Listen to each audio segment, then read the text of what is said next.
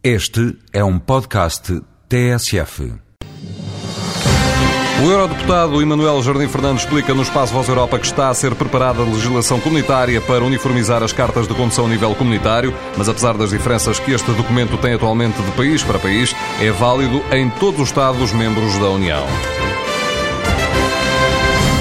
uma legislação europeia no sentido de harmonizar as cartas de condução e no sentido de criar regras de tal forma que não possa, por exemplo, uma pessoa que fica sem carta num país vai ao lado e tira outra carta um conjunto de regras no sentido de uniformizar as cartas. E esse objetivo é um objetivo para 2020 que estará tudo concluído, em que a carta é a mesma para todos os, os países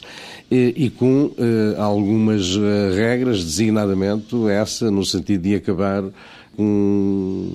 o turismo das cartas de condução, que as pessoas perderem a carta num país, irem ao lado, pedirem outro. E, portanto, eh, não faz sentido eh, que haja o direito do cidadão de circular, liberdade de mercadorias, liberdade de circulação de pessoas, de capitais e que na condução não,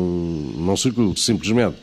é preciso é que, de facto, que a certificação seja uma certificação uh, harmonizada. As pessoas uh, têm de ter uma carta que respeita as condições uh, que são necessárias, mas uma vez emitida é, é, é válida em todos os países.